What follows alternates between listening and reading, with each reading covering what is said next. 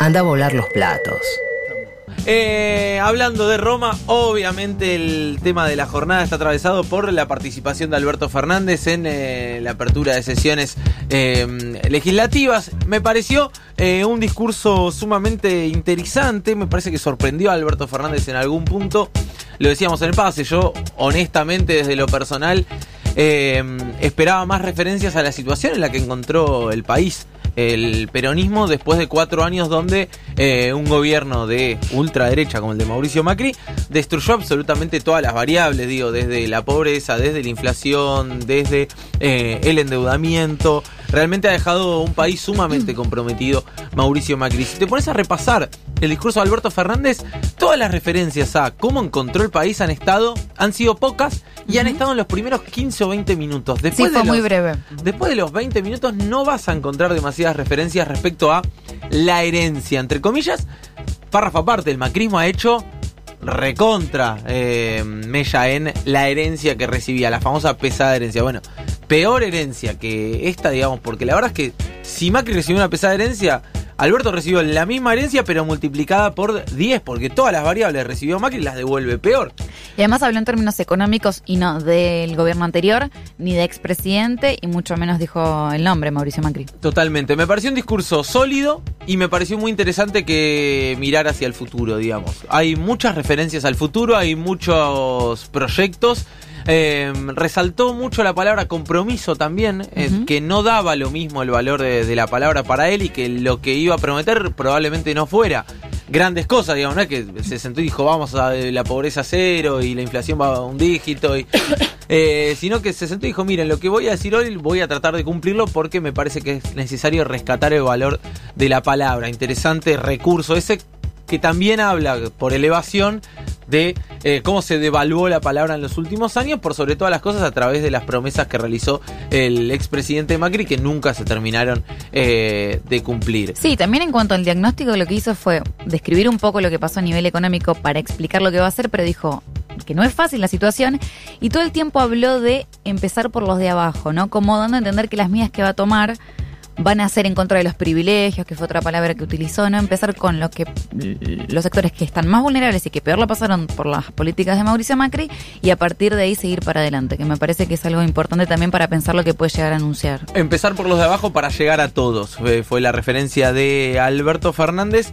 Eh, y decía, ¿no? Muchas promesas hacia el futuro me parecieron interesantes. Yo conté unas 16 entre leyes y consejos. Bueno, conse- contar los consejos son 72.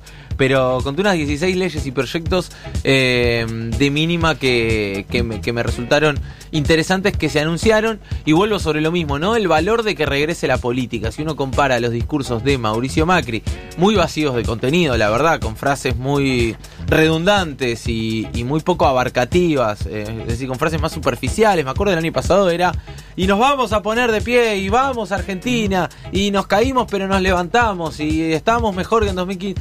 Digamos, era realmente muy vacío de contenido.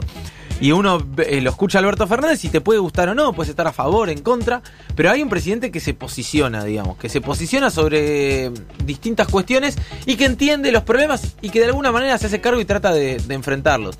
No quiere decir que los vaya a poder cumplir, no quiere decir que esté todo excelente, pero sí me refiero a, bueno, en la justicia, por ejemplo, claramente hay un problema. Hay un problema de raíz. ¿Qué hacemos? Bueno, Alberto Fernández dice, bueno, enfrentémoslo, vamos a, a modificar la estructura eh, del fuero penal, que es donde suceden la mayoría de, de- las arbitrariedades y de los inconvenientes, y vamos a descentralizar como Europi. Si les parece, escuchamos la reforma que propone Alberto Fernández sobre la justicia federal y ahora lo debatimos.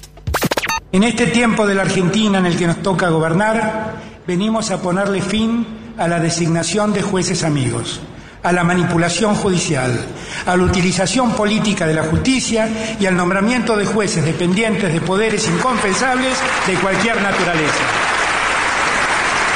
Nos proponemos impulsar un reordenamiento de la justicia federal que evite el cajoneo o la activación de expedientes en función de los tiempos políticos.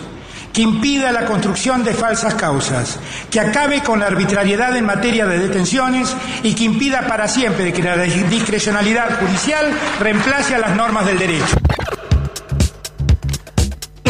Bueno, ahí está Alberto Fernández. ¿Estás bien? ¿Te emocionaste? Te Justo puso nervioso lo el de la justicia. Cuando termina el audio me atrato, es insólito. No te traes hoy a la noche, por favor. Ahí está. Primer programa en busca de dinero. El otro día le tuve que mostrar ese audio a una amiga, nada, lo quería decir. Bueno, eh, decíamos, interesante la reforma judicial que propone Alberto. Rápidamente salieron eh, desde los medios de comunicación a decir es una está eh, ametrallando la justicia y va a dinamitar absolutamente todo. Bueno, bienvenido sea eh, dinamitar de alguna manera la estructura de Comodoro Pi para reformar eh, la pésima justicia federal que tenemos hoy en día en la Argentina. Pasaría de 12 juzgados, para entender, digamos, el alcance, de 12 juzgados que tienen todas las causas por corrupción, las causas que involucran a eh, delitos contra la administración pública, a 75, con lo cual se te vuelve un poco difícil en la posibilidad de controlar absolutamente todo. Hay que ver los límites legales por sobre todas las cosas de esto, pero interesante. También eh, interesantes definiciones respecto al endeudamiento. Eh, y acá volvemos sobre lo mismo. Me parece que Alberto Fernández lo que propone es una suerte de nunca más al endeudamiento, pero no, no, no quiero quedarme en el nunca más, que a mi gusto me, me parece un recurso bastante vago, digamos, la tercera Sí. vez, además que usar nunca más.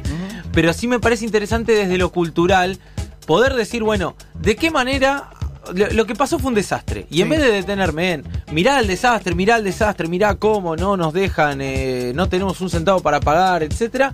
Alberto Fernández dice, bueno, es un desastre, tenemos vencimientos solo este año por 68 mil millones de dólares, eh, se tomó más deuda ahora que en eh, la dictadura cívico-militar, etcétera, pero no se queda en eso, es, bueno, eso y cómo se resuelve. Bueno, se tiene que resolver eh, siempre y cuando el país pueda crecer, algo que ya lo hemos repasado larguísimamente desde que asumió Alberto Fernández, pero dice, ¿y cómo hacemos mañana para no volver a caer? Claro. Porque esta tiene que ser la última reestructuración de deuda que haga Argentina. No podemos en 10, 20 años volver sobre lo mismo. Porque la verdad es que el endeudamiento era un tema solucionado eh, en Argentina. Te puede gustar, no gustar, digamos, podés estar a favor de- del endeudamiento para crecer, ¿no? Pero indudablemente era un tema solucionado. Y otra referencia importante es, bueno, hay que investigar, el Banco Central está investigando en qué se fue la deuda, que es otra pregunta que nadie termina de entender, digamos, porque no hay rutas, no hay hospitales, no hay escuelas, no hay eh, una mejora salarial eh, de los trabajadores, no hubo reactivación productiva, la industria siguió cayendo, digo, ¿dónde están esos miles de millones de dólares que llegaron al país? Sí, hay una mirada, me parece, hacia el pasado, hacia lo que pasó en cuanto al endeudamiento y sobre todo lo que fue la bicicleta financiera y la fuga de capitales y el gobierno planteando, bueno, va a haber una auditoría del Banco Central para ver qué es lo que sucedió, pero al mismo tiempo hay una mirada futuro, para decir, bueno, no podemos repetir esto, tenemos que saber quiénes son los responsables, para qué se usó esa plata, dónde se fueron esos dólares, también mirando al futuro para no repetir. Y lo que vos decías es, tenemos que reestructurar una deuda de forma sostenible. Es decir, no puede ser que dentro de dos, tres años, bueno, volvamos a tener que ir a renegociar la deuda, hacer un canje. Bueno, Argentina tiene que salir de esos ciclos de endeudamiento y después de reestructuración. Escuchamos a Alberto Fernández referirse al endeudamiento argentino. Hay gente con intereses distintos a los del país, que no dudan en jugar fuerte. Esta es la hora de definir de qué lado va a estar cada uno de nosotros. Nosotros estamos del lado del pueblo. Con las autoridades del Fondo Monetario Internacional venimos trabajando en forma constructiva. Han reconocido lo profundamente grave que es la situación económica en una crisis en la cual todas las responsabilidades son compartidas por el gobierno que precedió al nuestro, por los bonistas y por el mismo Fondo Monetario Internacional. Necesitamos un acuerdo que le permita a Argentina ponerse de pie y no volver a caer. Eso es innegociable. Ahí pasaba Alberto Fernández y una definición eh, interesante respecto al endeudamiento y esto último decía, necesitamos ponernos de pie y asegurarnos no volver a caer, por eso también se va a crear eh, algún consejo eh, que controle justamente la cuestión del endeudamiento argentino por sobre todas las cosas, me parece que también Sí. puede ser materia del Consejo Económico y Social. eh, es el, el control a futuro, ¿no? Eh, digo, que esto no quede en un gobierno que soluciona y el otro vuelve a endeudarse y vuelve a destruir cualquier política de Estado. Y ayer la Secretaría de Finanzas confirmó la contratación de un asesor financiero para renegociar la deuda. eh. Es Lazard, es el agente financiero elegido, va a ser el encargado de identificar a los bonistas y de comunicarles la oferta. Ya lo hizo en el canje de 2005, eh, 2005 y por otro lado se van a contratar a dos bancos para que funcionen como agentes colocadores, al HSBC y al Bank of America. Ayer la Secretaría de Finanzas y el Ministerio de Hacienda obviamente confirmaron esto. Llega el Fondo Monetario, llegan los bonistas, bueno, se avanza en lo que es la renegociación de la deuda. Y también, obviamente, me parece que es celebrable eh, que se vuelvan a discutir la ampliación de derechos. En Argentina, algo que eh, quedó completamente paralizado en los últimos cuatro años. Los últimos cuatro años lo único que discutíamos era cuántos derechos nos sacaban y cómo se resistía a, a la quita de derechos. Bueno, ahora, por suerte, ayer volvimos a discutir, volvimos a poner sobre la mesa eh, temas que son para ampliar derechos. Por ejemplo, el gran anuncio, me parece a mí, de la jornada, el gran anuncio de Alberto Fernández ayer estuvo lejos de la justicia y estuvo lejos también incluso de la materia económica. Todo quedó pacado por el anuncio del aborto. Sí, sin dudas, eh, bueno, un anuncio que, ya había hecho por otra parte, pero ayer, como decís vos, fue el más aplaudido, el más militado, el más festejado, también el más criticado, por supuesto, por quienes están eh, en contra de la legalización del aborto. Eh, confirmó Alberto Fernández que los próximos 10 días, atención, porque es ya, o sea, ya quedan 9, de hecho,